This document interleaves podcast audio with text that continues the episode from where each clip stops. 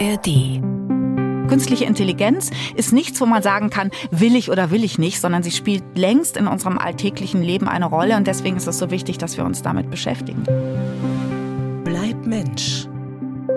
Ein Podcast von NDR Niedersachsen mit Arne Torben Vogts und Petra Bahr. Sehr, sehr, sehr herzlich willkommen zu einer neuen Folge von Bleib Mensch. Hallo Petra, schön, dass du auch wieder da bist. Hallo Arne, ich hoffe, du bist es auch wirklich und nicht irgendeine Simulation, ähm, aber das klären wir gleich. Du spielst schon auf unser heutiges Thema an. Künstliche Intelligenz. Freue ich mich total drauf, weil also seit wir hier zusammensitzen und das machen, diesen Podcast, habe ich mich auf diese Folge in der Tat gefreut, weil ich äh, zu diesem Thema wirklich noch kein abschließendes Gefühl irgendwie entwickelt habe. Ich pendle so zwischen, zwischen Sorge und Neugier und besonders hier ist ja ja wieder die Frage, wie wir Mensch bleiben können, zentral. Und es ist auch einfach eine sehr ethische Frage und ähm, die, die ist wie gemacht für dich, Petra, habe ich so den Eindruck. Ähm, du hast dich schon viel damit befasst, mit diesem Thema, ne? Ich habe mich viel damit befasst, weil der Deutsche Ethikrat dazu eine sehr ausführliche Stellungnahme formuliert hat und ich war auch in dieser Schreibgruppe und habe viele Expertinnen und Experten gehört und das Thema interessiert mich aber auch schon länger mhm. und in der Tat hat das was mit ethischen Fragen zu tun, was die meisten erstmal gar nicht denken, ehrlich gesagt. Die meisten denken, das ist äh, vor allem eine technologische Herausforderung. Herausforderung. Und die einen feiern das als die große Utopie. Endlich kann der Mensch seine Schranken überwinden. Alles wird schneller, Probleme werden schneller gelöst ähm, und identifiziert. Und mhm. andere sehen da sofort den blanken Horror. Aber dieser alte Menschheitstraum, dass man, wenn man so will, die künstliche Menschmaschine baut, die alles kann, nur sehr viel besser. Die gibt es ja im Grunde seit es Menschen gibt. Nur jetzt ist sie Realität geworden. Und deswegen bin ich super froh, dass wir heute mal darüber reden. Ja, ich finde auch wirklich spannend, was sozusagen an diesem technologischen Fortschritt neu ist, im Gegensatz zu anderen. Und übrigens vorweg auch, diese Folge können Sie natürlich auch noch später in der ARD Audiothek nachhören. Ähm, Petra, äh, kurze Antwort bitte, bevor wir in die Tiefe gehen. ist ein bisschen gemein, aber KI, gute Sache? Teufelszeug? Was für ein Team bist du? So du kannst äh, die Antwort ja eigentlich schon ahnen. Ich würde natürlich sofort wieder sagen, beides. Weder Erstens noch. und zweitens ja. genau hingucken und drittens sich nochmal verständigen darüber, was meint man ja. eigentlich mhm. damit. Mhm. Machen wir auch heute. Ähm, und das ist dann leider schon wieder meine nicht ganz so kurze Antwort. es ist jedes Mal dasselbe mit dir. Nein, pass auf. Also wir können ja mal mit ein paar Zahlen anfangen. Ja, zu, zu künstlichen Intelligenz. Ist ja ein Reizwort dieser Tage oder überhaupt des Jahres oder des vergangenen Jahres schon. Ich habe mal geguckt, ähm, laut IFO-Institut äh, künstliche Intelligenz, wir definieren das später noch genauer, was das alles beinhaltet, setzen derzeit 13,3 Prozent der Unternehmen ein in Deutschland, 9,2 planen es, weitere 36,7 Prozent aller befragten Firmen diskutieren, wie sie sie einsetzen. Und sehr spannend fand ich für mich, Petra, äh, im Bereich Journalismus. Also ich kann dir sagen, ich habe das noch nicht verwendet. Ich bin da noch nicht irgendwie mit. Du weißt es vielleicht gar nicht. Ach du so. solltest mal den Toningenieur fragen. Ja, ja, ja. Gut, das stimmt. Muss man, unser Toningenieur gerade kam herein, um uns zu sagen, dass er schon einmal KI verwendet hat. Da geht es darum, wenn man so einen O-Ton hat, da hat er das Beispiel gehabt, da ein Düsenflieger fliegt drüber und der O-Ton ist im Eimer, den man eigentlich senden will aus dem Interview und die KI kann diesen Düsenflieger daraus canceln. Das ist ja schon ja, das ist ja schon cool. Also da würde ich sofort sagen, tolle, feine Sache. Aber gleichzeitig hat man ja auch immer so ein bisschen diese Angst. Was macht die? Also nochmal zum Journalismus. 75 Prozent der Befragten aus 105 Nachrichtenredaktionen in 46 Ländern. Okay, drei Zahlen auf einmal, aber schon klar, 150 Nachrichtenredaktionen in 46 Ländern. Drei Viertel von denen haben gesagt, ja, wir setzen KI ein.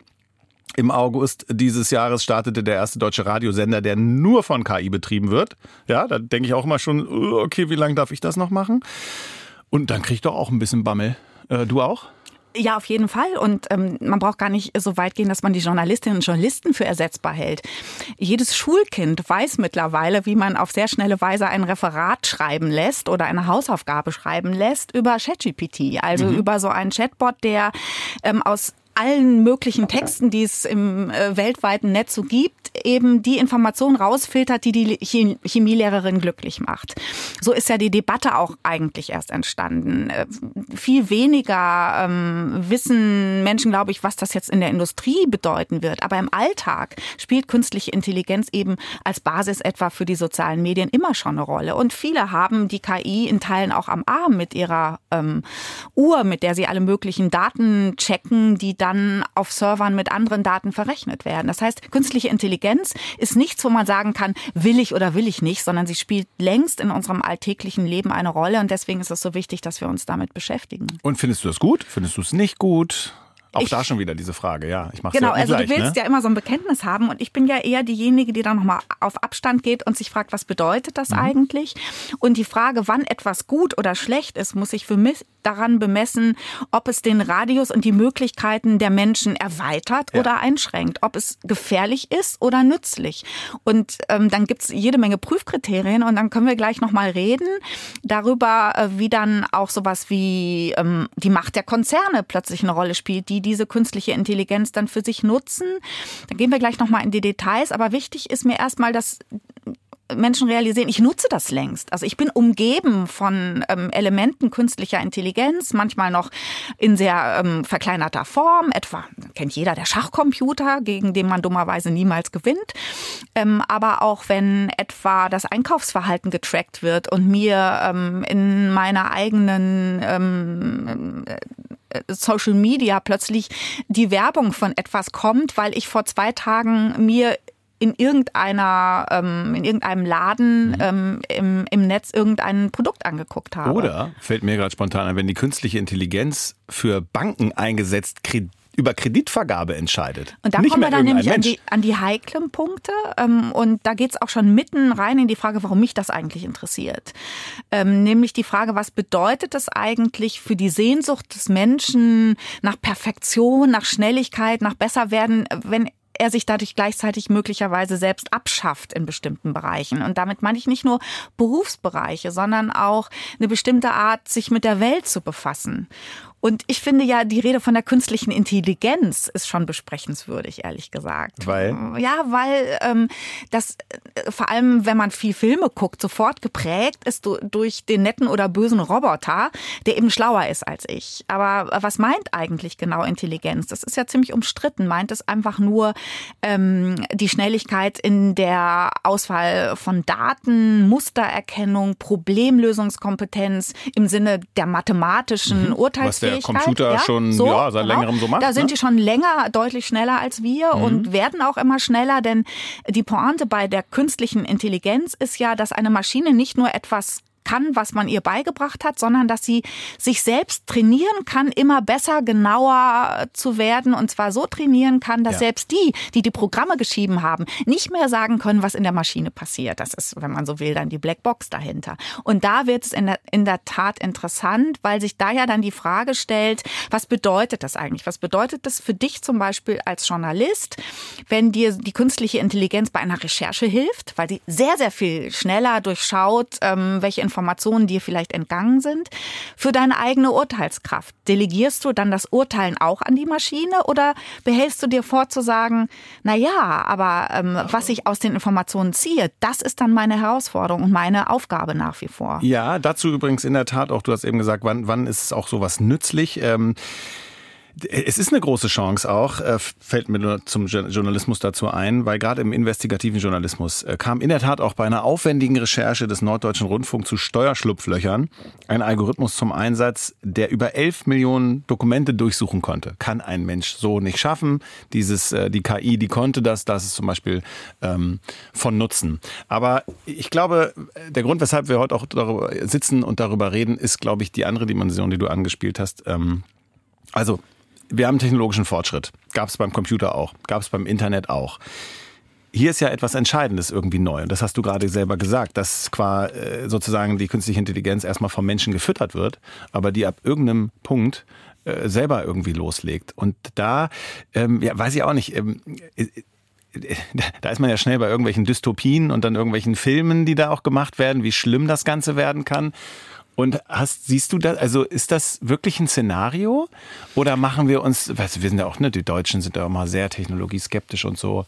Also, ist das ein Szenario? Man ja? muss ein bisschen genauer gucken. Es gibt ähm, natürlich in diesem ganzen Feld sehr unterschiedliche Niveaus von selbstlernenden Systemen. Es gibt die sogenannte schwache KI, also ähm, das sind die Maschinen, mit denen wir es oft im Alltag schon zu tun haben, die Mustererkennung, Informationssuche ähm, betreiben. Ähm, die werden nicht irgendwann auf dich zukommen und du wirst dich in sie verlieben, weil die so hinreißend äh, irgendetwas ähm, Schön, Menschliches äh, simulieren. Ja? Mhm, ja. Ähm, und dann gibt es äh, die sogenannte starke KI, die wir so im, noch gar nicht im Blick haben. Also die Vorstellung, dass etwa eine Maschine Gefühle simulieren kann, möglicherweise sogar Gefühle lesen kann im anderen. Da gibt's schon relativ erstaunliche Dinge mittlerweile.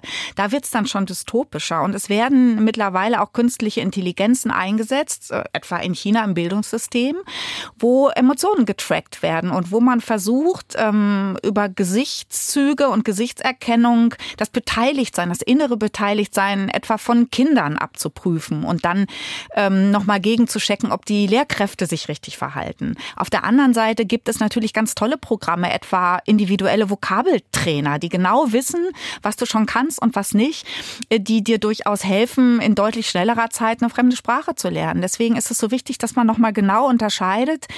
Äh, zum einen, was kann diese Maschine? Was kann sie auch lernen? Ähm, also was an äh, menschlichen Äußerungsformen kann sie auch in ihre Kalküle mit einbeziehen. Und was bedeutet das dann für die Menschen? Also mich als Theologin interessiert ja gar nicht nur zu durchdringen, äh, wie das funktioniert, obwohl es super spannend ist. Die Simulation des menschlichen Gehirns, das ist ja eigentlich der Traum, der dahinter steht. Mhm. Aber sich zu fragen, was bedeutet das eigentlich für das Verständnis des Menschen? Ähm, und das ist nicht trivial, weil es in der Tat so ist, dass diese Weiterentwicklung, diese technologische Weiterentwicklung natürlich auch große Vorteile hat, auch in der Medizin etwa. Ähm, und deswegen die spezifische, vielleicht auch manchmal etwas deutsche Art, technologische Entwicklungssprünge generell zu verteufeln, meines Erachtens zu kurz greift, weil Menschen immer schon Apparate und Instrumente gebaut haben, um sich zu unterstützen, weil sie einfach nur mal Mängelwesen sind, die ziemlich viel nicht gut können. Aber es gibt Dinge, die damit verbunden sind, ähm, über die man unbedingt reden muss. Das eine ist die Macht der wenigen Konzerne, die über diese künstliche Intelligenz verfügen. Das andere ist die Tatsache, das muss man sich einfach klar machen, und das haben wir ja auch bei ChatGPT schon erlebt, dass ähm, die Maschinen auf Daten angewiesen sind, auf die sie schon zurückgreifen können. Das heißt, die Maschinen nehmen das, was zu unserer Vergangenheit gehört, an Informationen sie und lernen. lernen daraus etwas für die Zukunft. Ja, aber sie können dummerweise nur das lernen, was mhm. es in der Vergangenheit schon gegeben hat. Und ähm, dass es so etwas gibt wie so ein Bias, also so eine Drift, in der bestimmte ähm, ja Ungerechtigkeiten oder sogar Diskriminierung dann auch noch mal verstärkt werden. Es ist so ein Beispiel, wo man sehr mhm. darauf mhm. achten muss.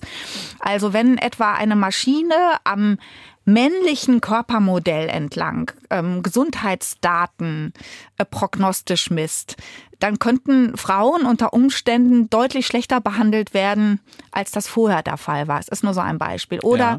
wenn etwa im Bereich ähm, äh, der äh, Frage, das wird in den USA in Teilen schon praktiziert, ob ein Kind aus einer Familie herausgenommen werden muss, weil es möglicherweise Gewalt erleidet, diese Maschinen eingesetzt werden, dann ist das auf der einen Seite durch die Daten, die man dann hat, einigermaßen verlässlich, aber ja nur statistisch verlässlich.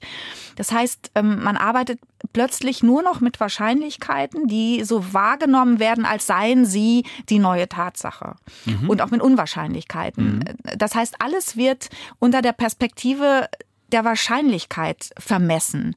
Das bedeutet für das Selbstverständnis des Menschen schon erheblich viel, weil ja. Äh, die Tatsache, dass Ausnahmen, Überraschungen, Abweichungen möglicherweise ganz bedeutend sind, äh, auch für unser soziales Gefüge, ähm, immer irrelevanter werden dadurch. Und mit all diesen Fragen musstest du dich ja auseinandersetzen, denn ja. ne, du sitzt für diejenigen, die später zu uns gestoßen sind, im Deutschen Ethikrat. Äh, das ist ja ein, ein, ein Thema wie gemalt für euch gewesen, nehme ich mal an, um sich dahin zu setzen und zu überlegen, okay, wir gucken uns das ganze Thema Thema an und kommen am Ende zu einer, was war das am Ende, eine Empfehlung? Sagt, es kommt zu mehreren Empfehlungen, mehreren. genau.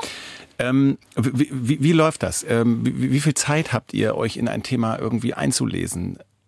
Das wir haben uns die mit diesem Thema zwei Jahre beschäftigt. Zwei Jahre. Ja, und es gab auch ähm, einen dezidierten Auftrag ähm, des ehemaligen Bundestagspräsidenten an den Deutschen Ethikrat, sich mit diesen Fragen mal unter ethischer Perspektive zu befassen. Also nicht technologischer, über ökonomischer oder rechtlicher Perspektive.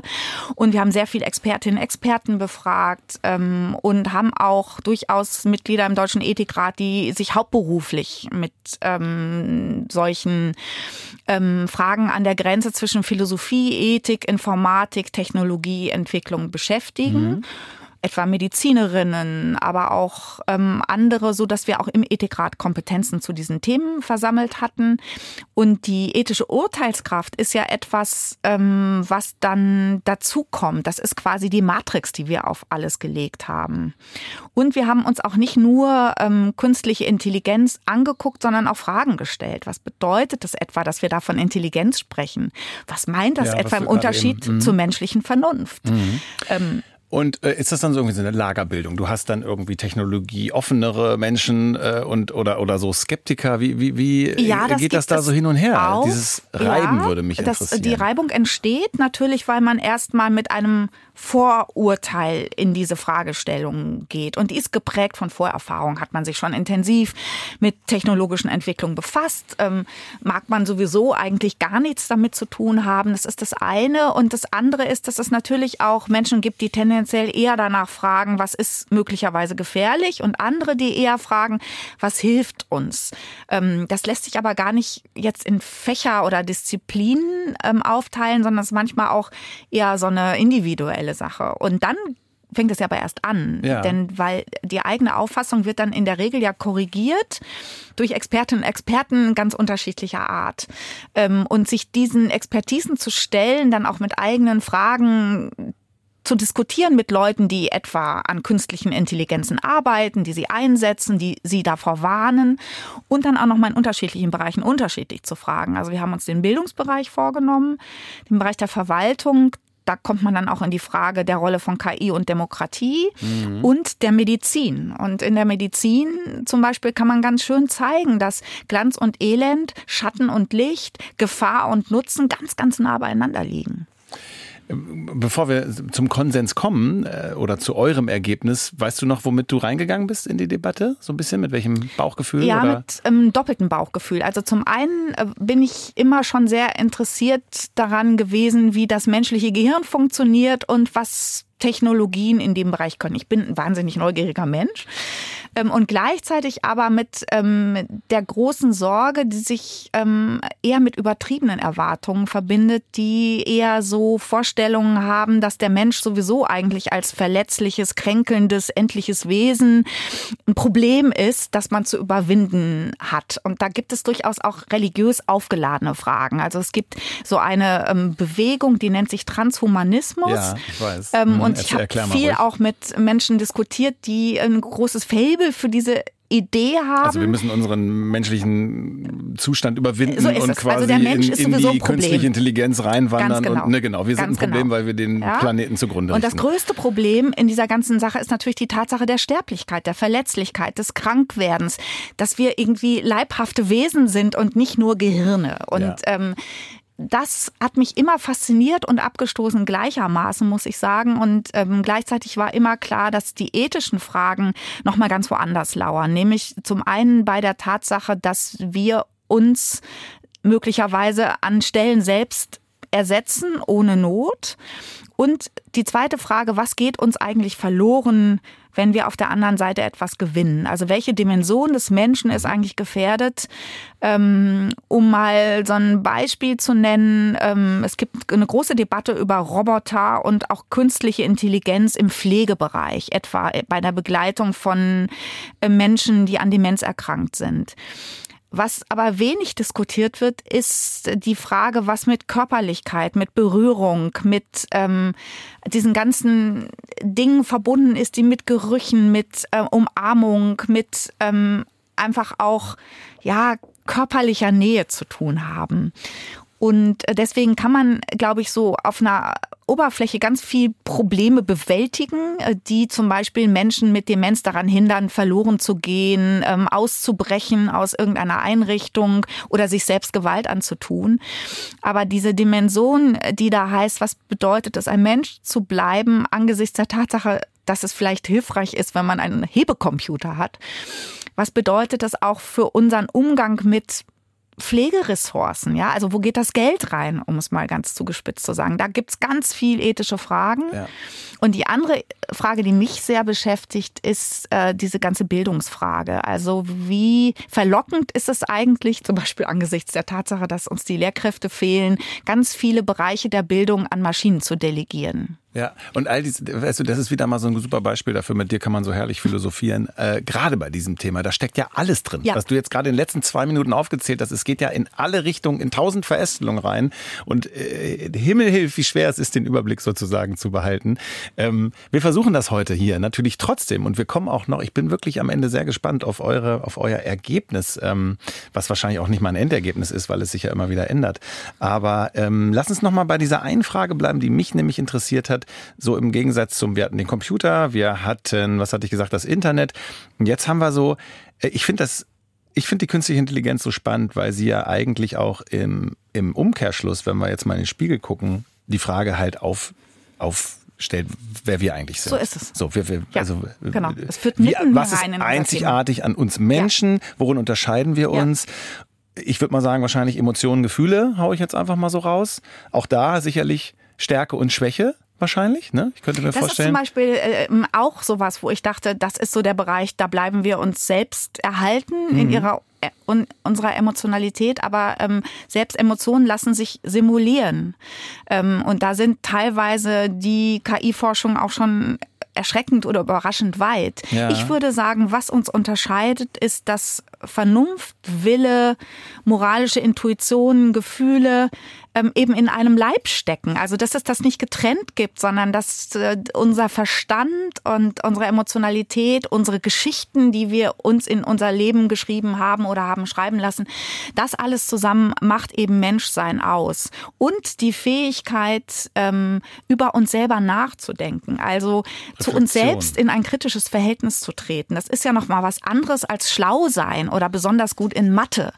Ja, also wenn mhm. man so will, mhm. äh, künstliche Intelligenz Intelligenzen sind ja einfach nur ins ähm, tausendfache gehobene Hochbegabungen, also einfach eine Schnelligkeit in der bestimmten Art Probleme zu lösen. Aber das, was uns als Menschen ausmacht, ist, dass wir in dieser Leiblichkeit ähm, nicht nur gefangen sind, sondern auch umgeben und geschützt und dass das, was unser Kopf macht und unser Herz fühlt und unser Bauch, wie man so umgangsmäßig sagt, zusammen mit unserer Lebensgeschichte, unseren Erfahrungen immer in einem Kontext zu agieren in der Lage ist. Ja, also wenn du ein Bot wärst, also so eine künstliche Intelligenz. Da können wir so hier nicht im reden. Grünen ne? Hemd. So viel steht doch schon mal fest, oder?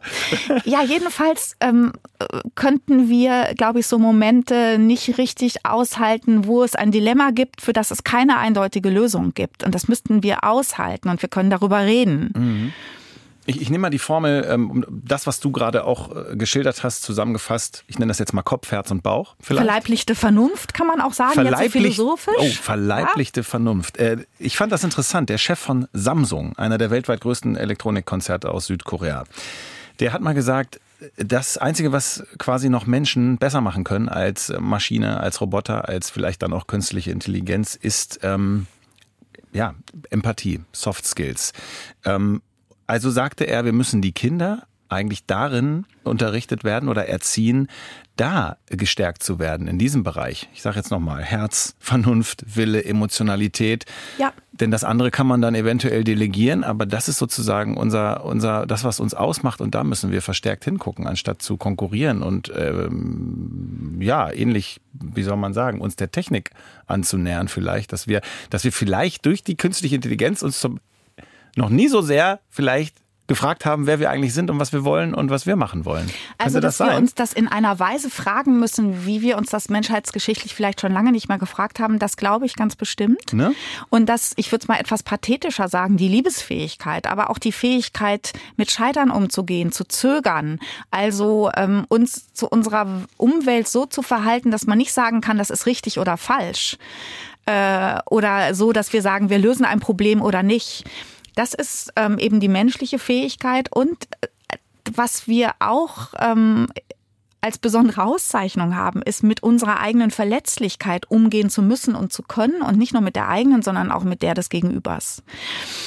Ähm, das ist was anderes als einen Systemfehler zu entlarven.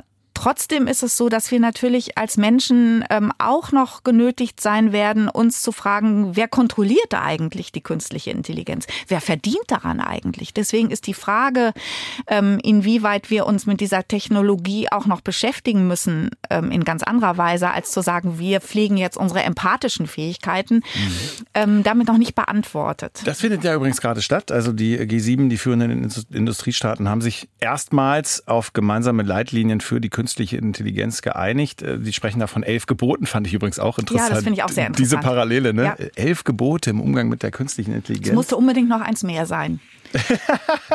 ja, genau. Ähm, und ich fasse mal so zusammen. Also ich habe jetzt, die sind bisher noch nicht so ausformuliert worden, sofern ich das richtig verstanden habe, die elf Gebote. Aber also was passieren soll, ist, um das zu kontrollieren, ist sozusagen, dass die Unternehmen die mit KI arbeiten, ähm, Methoden entwickeln, wie KI erkannt werden kann. Quasi so ein digitales ja. Wasserzeichen zu sagen, okay, das ist nicht von Menschen gemacht, das ist künstliche Intelligenz. Ist natürlich auch, wenn man überlegt, wie viel, also vor dem Hintergrund von Wahlen, Fake News etc unfassbar wichtig. Dann ist es aus EU-Sicht sehr wichtig, dass ähm, wer auch immer mit KI zu tun hat, dass die ähm, Folgen, äh, dass die Rechenschaft ablegen müssen über den Einsatz davon und dass es Kontrollen gibt. Dann, dass Firmen schon während der Produktion mögliche Risiken identifizieren und die also nach dem Einsatz auch die äh, Schwächen feststellen und Erkenntnisse veröffentlichen, sozusagen ein gemeinsames offenes Lernen, Transparenz und natürlich, ähm, dass die Akteure sicherstellen, dass der Zugang äh, zu ihrer KI und Daten von außen gesichert ist. Schutz.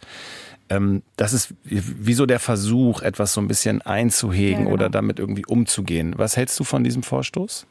Erstmal ist wichtig, überhaupt anzuerkennen, dass es da dringend was zu klären gibt und auch zu regulieren. Weil und, zum Beispiel ähm, ja Europa, ja? Deutschland irgendwie, also äh, ich glaube Großbritannien, Versuch, Japan, USA waren da eher, eher, eher skeptisch. Ne? Genau. Und, und, mh. Genau. Also es gibt auch in Europa den Versuch, KI zu regulieren, also auch rechtlich zu regulieren. Und dann gibt es eben diese, diese Vorschläge, die vor allem die Transparenz äh, in den Blick nehmen und auch das Zertifizieren.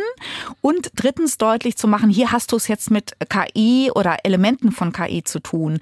Das klingt super, wird aber in der Praxis gar nicht so einfach sein. Und das Schlimme daran ist ja, dass diejenigen, die etwa ähm, Wahlen beeinflussen wollen, ja gerade Interesse daran haben, dass das keiner keiner merkt. Das nennt ja. man dann Deepfake. Also es gibt ja mittlerweile Möglichkeiten durch künstliche Intelligenz, Politikerinnen Worte in den Mund zu legen, die ganz authentisch klingen nach ihrer Stimme in ihrem Setting. Ähm, und äh, niemand wird an dieser Stelle sagen, wir legen das offen. Ganz im Gegenteil. Die, ähm, die, es gibt die wurden damit konfrontiert, die haben sich ja. das selber angeguckt und waren überrascht so darüber, dass sie das gesagt genau. haben sollen. So, also genau. Genau. Äh, es ist schon, der sieht, Zustand ist schon da. Du kannst genau. es so komplett so faken. Und dieses radikale Erschrecken darüber, wie gut äh, man selbst gefaked werden kann, ist, glaube ich, der erste Schritt, auch gerade im, im politischen Bereich. Und dann muss man aber ja auch sagen, äh, dass das Ganze ja in globalem Maßstab funktioniert, auch in, in, mit internationalen Konzernen. Das heißt, ähm, es ist gar nicht so einfach zu sagen, wir in Deutschland regeln das jetzt. Wir können es in bestimmter Hinsicht tun, etwa was passiert in unseren Schulen. Äh, wir können es schon kaum noch tun mit den Tools, die wir am Abend tragen. Ja, also äh, die schlaue Uhr, die uns die ganze Zeit selbst vermisst. Aber vielleicht können wir da auch gleich nochmal drüber ja, reden. Wir gleich. Ich frag. Mhm. Ähm, und deswegen ist es gar nicht so einfach, das zu regulieren. Und ich glaube, das Wichtigste ist, dass Menschen sich das klar machen, etwa wenn sie im Internet mit Bildern Bildern, mit Texten konfrontiert sind, dass es möglich sein kann, dass das, was sie da sehen und glauben wollen, gefaked ist. Und, oder eben durch künstliche Intelligenzen ähm, beeinflusst, ähm, auch durch geschickte Weglassungen und sich das bewusst zu machen. Ähm, das ist der erste Schritt. Und da sind die Kinder in der Schule teilweise schon deutlich weiter als viele Erwachsene, die möglicherweise dachten, das betrifft mich ja gar nicht. Mhm. Äh, du hast gerade gesagt, im Ethikrat, ihr habt euch zwei Jahre damit befasst, ja. sozusagen, bis ihr zu einem Ergebnis gekommen seid. Wir kommen auch noch zu diesem Ergebnis. Äh, aber Du hast eben das noch schon angekündigt, dass das war dir noch wichtig unter diesem Aspekt künstliche Intelligenz. Du nennst das Selbstvermessung. Du hast jetzt häufiger hier die, die Uhr ja, genannt. Sag, sag, mal bitte, was dich da ich, umtreibt. Ich sage das deswegen, weil ähm, künstliche Intelligenz ja nicht nur in irgendwelchen Fabrikhallen ähm, steht als Riesencomputer. So stellen sich das ja viele vor. Ähm, oder tanzende Roboter, die so menschenähnlich in irgendeiner Arena verrückte Dinge tun, Purzelbäume oder so. Ähm, die ähm, Mikrovariante hat man eben am Arm. Also Menschen, die ähm, regelmäßig alle möglichen Gesundheitsdaten checken und sie dann auf Plattformen einstellen, ähm, die haben in ganz anderer Weise schon einen Vorgeschmack, was das bedeutet, ähm, sich selbst, äh, wenn man so will, in einer Statistik abzubilden. Und das hat durchaus heilsame Dimensionen. Wer schwer krebskrank ist oder wer eine Herzerkrankung hat oder etwa Diabetes, ist total glücklich über diese Selbstvermessungsmöglichkeiten. Aber ähm, man ist mittlerweile sogar ja in der Lage anzufangen, die eigene Emotionalität abzutesten. Also fühle ich mich gut, fühle ich mich schlecht und hat dann ähm, eben am Arm die Dauerkorrekturmaschine, die immer sagt, du hast dich nicht genug bewegt, ähm, du musst dir jetzt mal was Heiteres angucken, mhm. ähm, du brauchst ein besseres Umfeld, du wirkst sehr belastet, du sitzt nicht gerade ähm, und durch diese, ähm, wenn man so will, permanente ähm, Selbstveräußerung vielleicht? Ja, es, es hat was von Vermessenheit auch, weil äh, man ja glaubt, dadurch sich selbst ins Unendliche verbessern zu können. Und es gibt so ganz verrückte Forschung, wo etwa Menschen, die unter Schlaflosigkeit leiden, ihre Schlafdaten aufnehmen und in so einer Panik, dass die Schlafdaten schlecht sind, dann feststellen, dass sie erst recht schlecht schlafen. Also doch die totale Kontrolle so ein bisschen. Ja, und eine freiwillige. Also es ist ja leicht zu sagen, es gibt Konzerne, es gibt Überwachungsstaaten, es gibt Diktatoren, die mhm. sich der künstlichen Intelligenz ähm, ähm, äh, auf ihre Weise bedienen, etwa auch im militärischen Bereich, große Diskussionen. Aber wir haben eben äh, diese Art von, ähm, wenn man so will, Mini-Maschine oft am Arm und ähm, lassen uns hinreißen davon, diese Selbstvermessung in alle unsere Lebensbereiche einzulassen. Das tun wir freiwillig. Und wir tun es offensichtlich auch mit großer Begeisterung, ähm, denn das zeigen ja die Daten, äh, die Menschen auch bereitwillig dann ähm, freigeben, aber vor allem das Verhältnis Verhältnis zu sich selbst verändert sich eben dadurch, dass ich mich permanent im Lichte ähm, von perfektionierenden Daten ähm, betrachte und in einer Tour auch an meinen Defiziten gemessen werde. Und deswegen ist mir das so wichtig, deutlich zu machen, ähm, ich habe auch selber ganz viel Verantwortung dafür, was diese Technologien äh, mit meinem eigenen Menschsein machen. Ja, ich glaube übrigens, das passiert, äh, weil einfach auch noch so wenig konkrete Vorstellungen davon herrschen, was da eigentlich genau los ist mit der künstlichen Intelligenz. Auch deshalb sitzen wir heute hier, um das mal alles so durchzu äh, exerzieren und gerade auch von deiner Warte. Und man merkt ja bei jeder Antwort, dass du das aus wirklich ganz vielen Blickwinkeln immer betrachtest. Ähm, ich habe heute mal wieder ein Zitat mitgebracht weil ich auch so gedacht, okay, mal gucken, mhm. was finde ich denn heute dazu? Ich bin gespannt. Ja, äh, von Frank Wisniewski, Informatiker, technischer Redakteur, Systemanalytiker. Ich würde mal sagen, scheint ein Mensch vom Fach zu sein. Und das fand ich ganz interessant, so ein bisschen zu der Skepsis, weil ich habe dir eingangs gesagt, ich pendel so zwischen Sorge und Neugier. Und er sagt, die Menschheit ist zum Untergang verdammt durch die künstliche Intelligenz. Spätestens nämlich, wenn die so sehnlichst herbeigewünschte künstliche Intelligenz nicht mehr nur unsere Arbeit übernimmt, sondern darüber sinniert, warum sie das denn überhaupt tun sollte. Fand ich einen interessanten Aspekt, weil da ja wieder dieser Gedanke drinsteht, okay, wie viel geben wir ab und inwiefern übernimmt irgendwann diese künstliche Intelligenz und entscheidet für uns und nimmt uns das Ding aus der Hand sozusagen. Ja, wobei diese Formulierung natürlich schon verdächtig ist. Also er beschreibt ja eine Maschine, die über sich selbst sinniert. Mhm. Also ein reflexives Verhältnis zu sich selber hat. Man könnte auch sagen, über sich selbst nachdenkt. So weit sind wir wirklich noch ganz lange nicht. Ich weiß, aber. Ähm, ich würde nur umgekehrt sagen, es wäre dringend an der Zeit, dass wir selber über uns nachdenken, denn wir können das. Ma ja? Machen wir ja. Und wir können auch. es schon lange und wir sollen es auch. Und ob die Menschheit ähm, zum Untergang verdammt ist, äh, weil sie diese grandiosen Rechenmaschinen baut, die mhm. irgendwann äh, sich der Menschheit selber bemächtigen oder an ganz anderen Dingen, die ehrlich gesagt super tribal sind, indem sie sich wechselseitig den Kopf nach, mit ganz konventionellen Waffen einhauen oder sich ohne Not ähm, in den Klimatod begeben. Das gucken wir mal. Ich bin immer skeptisch bei diesen apokalyptischen Bildern. Ähm, und zwar deswegen, weil sie uns in die Schockstarre versetzen und würde immer sagen, diese Maschinen gibt es in dieser Weise jedenfalls noch nicht. Also ja. jetzt ist die Zeit, sich erstens damit auseinanderzusetzen und zweitens zu fragen, wie viel Spielraum wollen wir den Maschinen denn überlassen? Ja. Genau, das passiert ja auch gerade. Ja. Äh, du hast gesagt, also nochmal Deutscher Ethikrat, äh, man muss zu einer Position kommen. Ihr hört Experten. Gab es da irgendeine so Expertenmeinung, die das, äh, dieses Szenario eben mit dem Zitat irgendwie auch angedeutet hat und gesagt hat, Leute, da müssen wir aufpassen?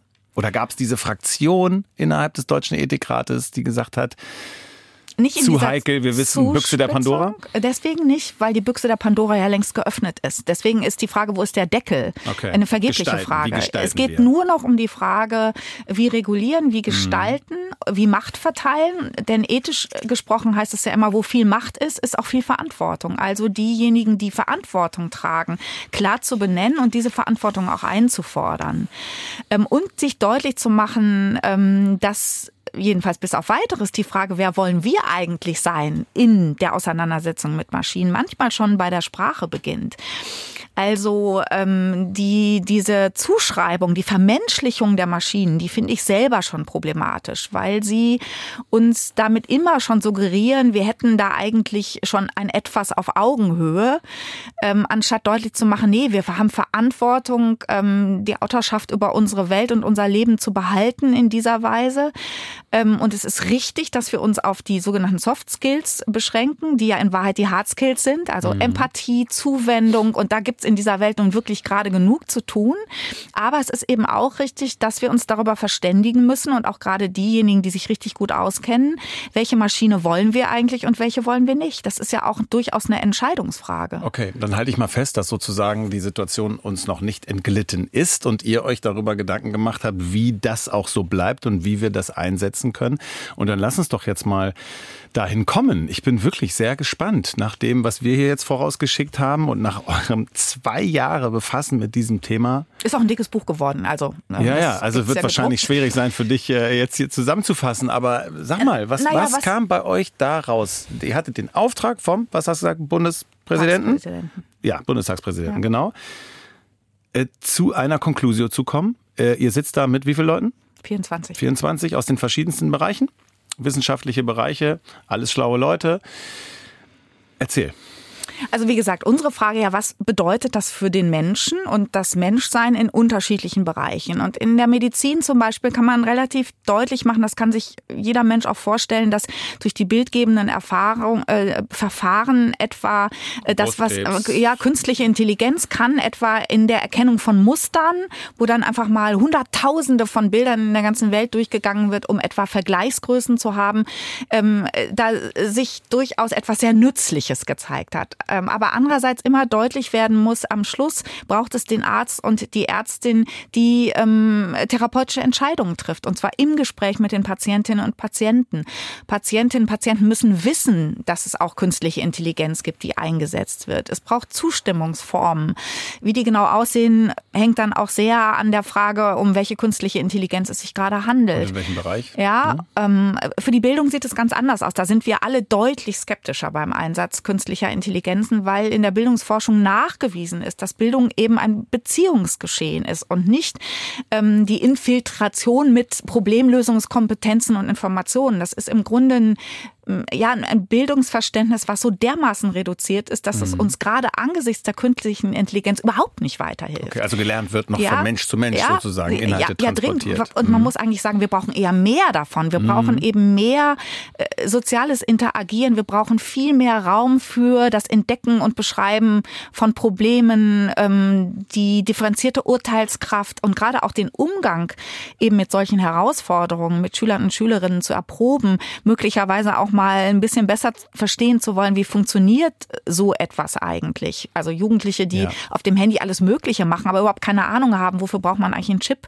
Also diese Herausforderung ernst zu nehmen und natürlich gibt es auch individuell unterstützendes Lernen über künstliche Intelligenz, aber die Vorstellung, dass etwa Lehrkräfte in dieser Weise durch Maschinen ersetzt würden, ähm, lehnen wir Ja. grosso modo ab. Okay. Ja, also Medizin hattest du jetzt, Bildung. So, und im Bereich von Verwaltung ähm, gibt es ganz klar so Abläufe, die man ähm, äh, ja über Maschinen sehr viel schneller und sortierter hinkriegt. Aber man muss sich immer klar machen, was ist eigentlich der Code, der dahinter steht. Also was ist, sind eigentlich die Daten äh, auf Grundlage dessen, die Maschinen dann äh, Entscheidungen vorbereiten. Was ganz wichtig ist, ähm, dass Entscheidungen nicht von Maschinen getroffen werden, sondern wir Menschen brauchen hochkompetente Menschen an ganz unterschiedlicher Stelle, die auf Grundlage möglicherweise von Datensätzen dann eine politische Entscheidung treffen oder ein Verwaltungshandeln begründen. Die komplette Ersetzbarkeit an dieser Stelle, die ist wirklich mhm. gefährlich, mhm. Äh, weil auch ähm, in Verwaltungskontexten es in Wahrheit immer um Menschen geht. Ja.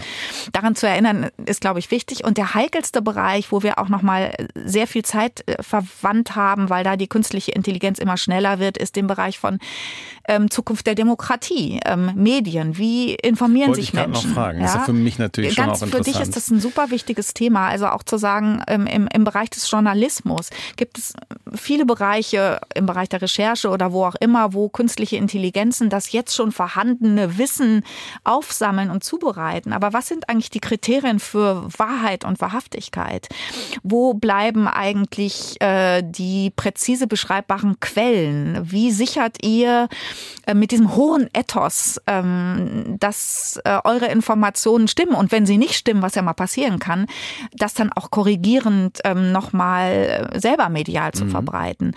Und das durch künstliche Intelligenz ähm, ersetzbar zu machen, ist jetzt schon der Fall. Ja. Und gerade weil das schon möglich ist, braucht man dann eine besondere Aufmerksamkeit und nicht nur eine Regulierung, das ist das eine, sondern auch ein hohes Maß an Aufklärung und Bildung im Umgang etwa mit sozialen Medien und der Möglichkeit, Bilder über sich selbst, äh, Äußerungen, Texte so gut zu fälschen, dass man sehr schnell bereit ist, ihnen zu glauben. Aber ich fasse mal zusammen für die vier Bereiche. Es ist eine Art Zusammenarbeit zwischen KI und Mensch und ja. das letzte, die letzte Entscheidung hat immer der Mensch. Ja. ja. Weil zum Beispiel im Bereich Medien äh, fällt mir noch ein Beispiel ein, dass ähm, die Nachrichtenagentur Associated Press heißt die, die hat quasi äh, einen Deal gemacht mit OpenAI. Das ist mhm. ja die Firma, die ja. diesen Chat-GPT äh, entwickelt hat. Die erhoffen sich so eine Win-Win. Die Nachrichtenagentur darf quasi selbst äh, KI benutzen und entwickeln und äh, die OpenAI, die, äh, die KI hat Zugriff auf die letzten 30 Jahre Pressearchiv und scannt das alles komplett ein, so ein bisschen wie bei der Medizin mit ja. den ganzen Befunden, ja. um daraus eventuell sicherlich auch mal irgendwann, okay, gib mir bitte eine Zusammenfassung des Nahostkonflikts der 30 Jahre. Ja. So, das kann dann eine Maschine machen, eventuell. Aber ähm, trotzdem stellt sich da ja am Ende auch die Frage, was was will man für ein Produkt haben? Ich stelle mich das natürlich auch ganz persönlich, stelle ich mir diese Frage. Ne? Wann, wie lange kann ich noch hier mit dir sitzen und mit dir reden? Wie lange kann ich ja. noch im Radio moderieren? Bin ich im Fernsehen irgendwie noch gebraucht als Fernsehmoderator? Wie viel Mensch braucht der Mensch, um, ich weiß eigentlich gar nicht, da kommen wir jetzt nämlich am Ende zum Grundbedürfnis. Eigentlich, was, was wollen wir eigentlich? Wir wollen doch eigentlich in Kontakt treten, in Beziehung und Nähe haben. Und all das kann doch die künstliche Intelligenz, bilde ich mir zumindest ein, hoffentlich nicht so sehr. also erstens kann sie das nicht, zweitens ist das ja gar nicht der Anspruch. Ähm, wir delegieren. Ich glaube, wir sind deswegen ja so so, so ambivalente Wesen, weil wir einerseits wollen, dass unangenehme Dinge delegiert werden, weil wir sie nicht können, weil wir sie nicht schnell genug können oder weil wir äh, sie nicht tun wollen. Und auf der anderen Seite haben wir die Sehnsucht danach, äh, die Kontrolle zu behalten. Ähm, und zwar nicht nur über die Maschinen, sondern vor allem über uns selbst und über die Art, wie wir leben wollen. Und ähm, deswegen zerreißt es uns da, glaube ich, innerlich auch, wenn man sich sehr intensiv damit befasst. Und da ist die Frage, wie wollen wir eigentlich leben als Menschen in der Tat eine, eine super zentrale Frage und die kann man auch nicht einfach nur an die Politik delegieren. Mhm. Das ist mir auch wichtig, weil man ja merkt, also diese Selbstvermessungshinweise ähm, waren bewusst gewählt, um deutlich zu machen, in mancherlei Hinsicht haben wir, die wir das nutzen, ähm, auch schon ziemlich viel Verantwortung, ähm, darüber zu entscheiden, ähm, was lasse ich eigentlich in mein Leben und was nicht. Und dann gibt es einfach ein dringendes Bedürfnis, durchaus auch nach rechtlicher Regulation. Das hatten wir heute ja eigentlich ja. auch schon abgebildet, dass der Versuch auf jeden Fall da ja. ist. Ähm, lass uns mal enden. Ehrlich gesagt bin ich mal gespannt, womit du hast, du blätterst schon, du ja, hast noch was. Ich habe was mitgebracht. Aber jetzt sag mir nicht, dass die Bibel sozusagen 2000 Jahre alt oder nee, nicht ganz so alt, dass die hat die darauf auch schon, hast du da was gefunden? Na, die Bibel beschäftigt sich seit 2000 Jahren äh, ja nicht nur mit der Frage, wer Gott ist, sondern wer angesichts Gottes der Mensch ist. Und das bleibt so, diese ja. Frage. Ich ja. würde ja sagen, wir haben sogar gesagt, die Frage ist ja dringender als zuvor. Und ja. es gibt eine wundervolle weisheitliche Tradition und in der wird nochmal der Mensch an etwas erinnert, wohl dem Menschen, der Weisheit erlangt und dem Menschen, der dann auch Einsicht gewinnt. Und Weisheit ist was anderes als Intelligenz. Ja, warte mal, okay, das heißt, äh, typisch menschlich wäre es, Weisheit zu erlangen, um dann noch sagen? Auch eine Einsicht daraus eine? zu ziehen. Okay. Und die Kombination ist so wunderbar, weil äh, sie sich natürlich auch aus die Auseinander auf die Auseinandersetzung mit äh, dem, was Maschinen schon können, bezieht. Ähm, eine Maschine kann in meiner Perspektive nicht weise sein. Sie kann nicht reflektieren auf die Folgen ihrer Entscheidung. Sie kann auch nicht sagen, ich ja, lasse die Entscheidung einfach mal ganz, äh, weil ich noch ein bisschen abwarte. Sie kann nicht zögern, sie kann nicht weinen, sie kann nicht nachdenken. Wir können das und wir sollten das auch tun und wir sollten es auch einfordern in der Auseinandersetzung mit dem, was wir an Maschinen delegieren. Finde ich gut, liebe Petra. Das finde ich gut dieses Bild am Ende so zu formulieren, weil wie immer war auch hier die Frage, wie bleiben wir Mensch bei all dem? Und ich finde, das ist das Spannende an der KI. Das Thema ist noch nicht durch und wir sind da erst am Anfang. Aber für mich ist irgendwie klar, sie stellt mehr als je zuvor die Frage in den Raum, wer wir eigentlich sind. Und das was, ist eigentlich das Podcast-Thema. Jetzt an einer konkreten Sache mal durch. Und ehrlich gesagt bin ich froh, dass du kein Roboter bist. ich auch, Petra, dass du kein Roboter bist. Es war ein hochphilosophischer Trip heute, fand ich mal wieder. Aber äh, das macht mir auch immer wieder Spaß hier. Und ich hoffe Ihnen auch. Ähm, wenn Ihnen dieses Thema gefallen hat, dann hören Sie auch rein in ähm, KI und jetzt, wie wir künstliche Intelligenz leben wollen. Das ist auch ein Podcast, der bietet auch neue oder weitere Perspektiven auf dieses Zukunftsthema. Nie abgehoben, immer lebensnah, konstruktiv und vor allen Dingen auch humorvoll finden Sie auch in der ARD äh, Audiothek, so wie unsere Folge auch gerade. Ja, ich lasse das alles erstmal sacken, Petra. Und ich hoffe, dass wir beide hier noch ganz lange sitzen können und ja, nicht irgendwann zwei Roboter hier das Ganze übernehmen. Wobei es wäre mal interessant, den zuzuhören. Wir würden den dann zuhören und daraus einen neuen Podcast machen. das wäre wirklich mal spannend. Der Tag wird wahrscheinlich kommen, aber wir werden das nicht mehr erleben. So schnell geht das nicht. Ach, meinst du? Nicht, dass äh, wir an dieser Stelle ersetzt werden durch Roboter. Podcasten geht, glaube ich, relativ schlecht mit künstlicher Intelligenz. Nachrichten sprechen geht einfach. Wahrscheinlich. Das ist wiederum das Tolle am Podcast. Ja. Ich bin bei dir. Petra, ganz herzlichen Dank und auch an, Dank an Sie für Ihre Aufmerksamkeit. Das war äh, ja die aktuelle Folge von Bleib Mensch und wir hören uns hoffentlich beim nächsten Mal wieder. Tschüss, Petra. Tschüss, Arne. Bleib Mensch. Ein Podcast von NDR Niedersachsen. In Zusammenarbeit mit der Evangelischen Kirche im NDR und der Hans-Lilje-Stiftung.